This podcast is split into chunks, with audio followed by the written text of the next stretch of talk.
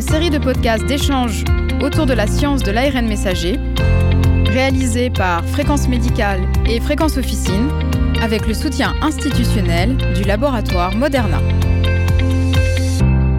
Bonjour à toutes et à tous et bienvenue dans cette série de podcasts qui va vous dévoiler tous les secrets de la science de l'ARN messager. Pour l'épisode d'aujourd'hui, nous allons nous intéresser aux conseils pour mieux convaincre à la vaccination en compagnie du docteur Éric Vallot, pharmacien à Cesson-Sévigné en Bretagne et membre de l'URPS pharmacien. Docteur Vallot, bonjour. Bonjour à tous. Alors merci d'être avec nous aujourd'hui pour parler de ce sujet qui va intéresser vos confrères en officine. Tout d'abord, avant de commencer avec les conseils, est-ce que vous pouvez nous rappeler le contexte du réseau GECOVAX? Merci de m'avoir euh, invité à cette émission tout d'abord. Euh, en effet, le, projet GECOVAX est né en Bretagne de la continuité des actions menées par les URPS, pharmaciens, infirmiers, médecins, avec l'organisation des soirées de vaccination. Ça a commencé en 2018. Et en 2019, on a créé GECOVAX avec l'idée que le sujet de la vaccination pouvait être un projet facilitant la fédération des acteurs. Euh, augmenter la couverture vaccinale de la population bretonne, c'était l'objectif du projet et ainsi que celle des professionnels de santé libéraux qui ne se vaccinaient pas toujours eux-mêmes. Cela s'appuie sur l'exemplarité des, soignants avec un grand thème, un grand logo. On affiche sur nos badges euh, Je me vaccine, je vous protège. Alors les modalités, on a mis en place euh, une boîte à outils qui tous les ans est un peu différente pour faciliter euh, nos actions au quotidien au sein de nos cabinets médicaux, au sein de nos offices. Les résultats ont été très rapides puisqu'on a une couverture vaccinale en Bretagne largement supérieure à la, à la moyenne nationale et nous en sommes très fiers. On peut penser que cette action a, mené euh, euh, tout ce qu'il fallait pour, pour qu'on soit efficace. Et cette année, on a une priorité un peu nouvelle puisqu'on a axé sur la vaccination des femmes enceintes, qui est traditionnellement un public qui est très peu vacciné. Alors, premier conseil pour répondre à une question qui revient souvent, j'imagine, en officine. Comment peut-on répondre aux réticences quant au nombre de doses nécessaires pour la vaccination contre la Covid-19 alors en effet, on est un pays paradoxal, puisque la France, pays de Pasteur, on est le pays au monde où il y a plus de réticence par rapport à la vaccination. Il faut convaincre en permanence, il faut rappeler sans cesse que se faire vacciner, c'est se protéger, se protéger soi, mais aussi protéger ceux qui nous entourent. Plus une collectivité compte de, personnes vaccinées, plus elle prévient les risques d'épidémie. Ça permet de sauver des millions de vies dans le monde et l'histoire nous l'a montré à travers toutes les épidémies, à travers les siècles. Il faut rappeler que les vaccins contre le Covid-19 sont sûrs et efficaces, fournissent une forte protection contre les formes graves de la maladie et les décès. D'après l'OMS, les personnes non vaccinées courent au moins 10 fois plus de risques de décéder que la Covid-19 que les personnes non vaccinées. Donc, euh, c'est un chiffre quand même qui doit convaincre les gens. Euh, encore une fois, l'OMS, là, qui, qui, voit bien que la vaccination de, de rappel n'est pas toujours euh, très bien suivie dans les pays, nous rappelle que la semaine dernière, il y a 8500 morts dans le monde à cause du Covid, qu'il y a 50 morts par jour en France et 300 morts la, semaine dernière. Et malgré ça, il n'y a que 25% de la population éligible à la vaccination actuellement, pour les rappels, qui est vaccinée. D'où les derniers mots d'ordre euh, qu'on voit lors des, du gouvernement et des, de la, des, des affaires de la santé, de, du ministère de la Santé, de la Haute Autorité de Santé, qui demande à tout le monde de se faire vacciner avant les fêtes de Noël puisqu'il faut quand même une grosse semaine avant que le vaccin soit efficace. Alors, dernière chose, on leur explique pourquoi, pourquoi il faut faire des rappels et, qui ne sont pas protégés de façon définitive. Euh, il ne faut pas oublier que notre taux d'anticorps diminue dans le temps. Et nous devons également nous adapter aux nouveaux variants. Et certes, ce taux diminue d'autant plus vite avec l'âge et chez les personnes fragiles et vulnérables.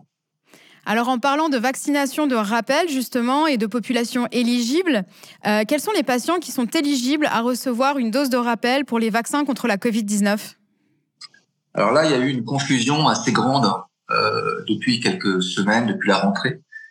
Tout le monde pensait qu'avec quatre doses, c'était terminé. Et euh, je pense que la communication n'a pas été très claire, ou en tout cas pas très entendable depuis quelques semaines. Donc là, on remet un petit peu le couvert, si j'ose dire, puisque au sein des officines, on profite de la vaccination grippe pour demander systématiquement où ils en sont, et bien que leur, dire que c'est pas une quantité de doses, mais une fréquence. Puisque maintenant, euh, c'est assez clair, les, gens fragiles, les gens de plus de 60 ans, c'est six mois après euh, la dernière vaccination ou trois mois après la dernière Covid. Et c'est même trois mois après la dernière vaccination pour les gens une déprimée dès 80 Là, il parlait même dans les, sur les ondes il y a quelques jours que tout le monde pouvait avoir accès à une nouvelle dose. C'est vrai qu'il y a également euh, une petite subtilité puisque à partir du moment où on est en contact avec des gens euh, fragiles, on peut également se faire vacciner même si on a moins de 60 ans. Donc c'est vrai qu'on a cette demande-là de plus en plus au comptoir, et c'est vrai que là, euh, savoir qui est vraiment en contact avec et combien de temps avec une personne vaccinée, euh, personnellement, je ne refuse pas une vaccination si quelqu'un voit une grand-mère pendant une semaine ou s'il a quelqu'un à la maison qui est un petit peu fragile.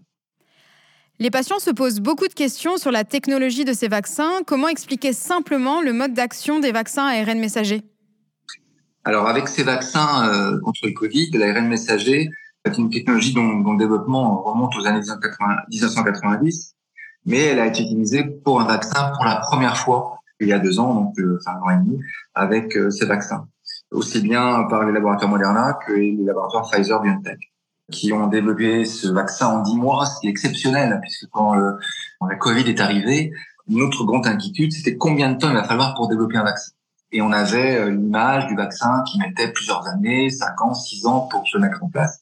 Et là, on a développé ça en 10 mois, ce qui est exceptionnel, ce qui a permis d'enrayer quand même cette, cette pandémie. Alors, le, le mécanisme d'action est, est, assez simple puisque l'ARN messager est fabriqué en laboratoire, puis encapsulé pour lui permettre d'entrer dans la cellule sans être dégradé.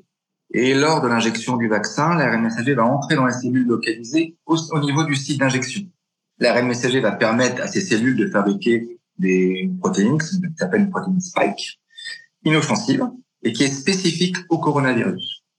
Ensuite, il est rapidement détruit, la messager est rapidement détruit éliminé par l'organisme, ce qui est très important. Il n'entre pas dans le noyau et ne modifie en aucun cas le génome et l'ADN. Ça, c'est un point qui est très important à relever. C'était quand même les gros contradicteurs et les antivax, c'est ce qu'ils mettaient toujours en avant. Et ensuite, euh, la protéine spike est présentée au système immunitaire qui va s'activer, produire des globules blancs et des anticorps qui pourront combattre spécifiquement et efficacement le corona en reconnaissant la protéine spike si la personne est exposée au virus. Donc c'est un mécanisme assez simple et qui sera utilisé dans les années futures pour d'autres pathologies, on l'espère tous. En particulier, il y a des recherches qui avancent bien sur ces deux laboratoires-là euh, contre, contre le cancer. Et comment peut-on expliquer simplement les vaccins bivalents? Eh ben, En fait, si vous voulez, euh, là, comme on expliquait, le, coronavirus il se décline sous peut-être plusieurs centaines de variants. Donc, il faut s'adapter. Le dernier vaccin, les derniers vaccins qui sont apparus euh, cet automne, ce sont des vaccins bivalents qui emploient la technologie ARN messager, comme la majorité des vaccins utilisés jusqu'ici. Mais ils vont avoir plusieurs souches du, virus. Donc, on va utiliser la, souche primaire, la souche initiale, et on va rajouter également en plus des sous-variants, donc le BA1 d'Omicron pour euh, le Pfizer et Moderna, et des sous-variants BA4 et BA5 d'Omicron pour le Pfizer BioNTech. Donc là, c'est euh, très important, mais on court toujours après le dernier variant qui arrive. Maintenant, la protection est toujours très forte, même si actuellement, là, on a un nouveau variant qui arrive, c'est le BA11, mais le vaccin actuel est quand même très efficace sur ce variant. En officine, il y a également beaucoup de questions quant aux douleurs liées à la vaccination simple ou en co-administration avec la grippe d'ailleurs. Quels conseils pouvez-vous donner à vos confrères pour répondre à ces questions? Alors là aussi, euh, on évolue. Un vaccin a toujours euh, été un petite angoisse pour les gens parce qu'ils pouvaient avoir une douleur locale. Cette douleur-là au point d'injection, on peut avoir un peu de rougeur, un peu de douleur, un peu de raideur du bras. Donc ça, c'est des choses qui, qui arrivent au bout de quelques heures qui disparaissent en 24-48 heures. Donc ça, on s'inquiète pas trop. Les gens ont plus russes, ça dépend des gens. Il peut y avoir un, petit peu de développement de ganglions également. Ça, on les prévient. En général, ça fait pas trop peur. Là, il y a eu une petite angoisse parce que l'HAS euh, cette année a été très clair. On pouvait vacciner la grippe et la Covid en même temps. Euh, il y a des gens qui étaient encore réticents. Il y a des professionnels de santé qui étaient réticents. Donc le discours n'était pas toujours le même d'un professionnel de santé à l'autre. Une petite technique à l'officine, c'est que systématiquement, quand on vaccine de façon concomitante contre la grippe et la Covid, on fait toujours d'un côté le même le, même vaccin. Comme ça, on sait, tous les, tous les, les vaccinateurs savent que, que c'est du même côté. On l'identifie, comme ça les gens peuvent savoir quel vaccin réagit plus. En général, ça se passe pas trop mal, un peu mieux que l'année dernière, parce que l'année dernière, c'était la première année où on pouvait vacciner ensemble. là, on n'a pas trop de soucis. Le gros intérêt, on a pas mal réussi ça au sein d'officines et je crois que ça se passe bien dans les officines en général, c'est qu'on essaye systématiquement, quand ils viennent pour la vaccination contre la grippe, de leur proposer le Covid. Et enfin, pour terminer, comment réagir quand des patients sont réticents à cause d'éventuels effets secondaires? Alors les effets secondaires, oui, c'est vrai que là aussi par rapport à la polémique, puisqu'on ne connaissait pas cette technique, on avait peur, on avait peur que, ces virus modifient le génome. Donc là, il y a une grande étude que j'ai retrouvée sur euh, l'ANSM euh, qui date de, de cet été, sur 145 millions de doses injectées. Donc là, il relate 1,2% d'effets secondaires. Et dans ces effets secondaires, il y en a 25% qui pourraient être potentiellement graves. Alors, on a parlé des effets euh, locaux. Il y a des effets généraux assez classiques aussi. La première nuit, les premières 24 heures, c'est la fièvre, les douleurs musculaires, douleurs articulaires, des frissons, des maux de tête. En général, c'est transitoire, ça dure 24, 60, 72 heures. Et on peut également citer des, événements euh, potentiellement plus graves qui ont été évoqués lors de cette étude, qu'on relate euh, dans nos officines et chez les praticiens, des événements de zona un peu plus fréquents, des thromboses veineuses, des troubles menstruels et des myocardites en particulier euh, au début de l'utilisation du vaccin Moderna. Alors, moi, j'aime bien euh, redire souvent que dans les cas de la myocardite, elles sont quatre fois plus fréquentes après une infection à coronavirus qu'à la suite d'une vaccination. Donc, euh, on peut vraiment conclure que le vaccin reste un médicament avec un bénéfice-risque largement en faveur du bénéfice. Merci Docteur Valo pour votre participation. Merci à vous, chères auditrices et auditeurs, pour votre fidélité. Quant à moi, je vous donne rendez-vous très bientôt pour un prochain podcast sur la science de l'ARN messager.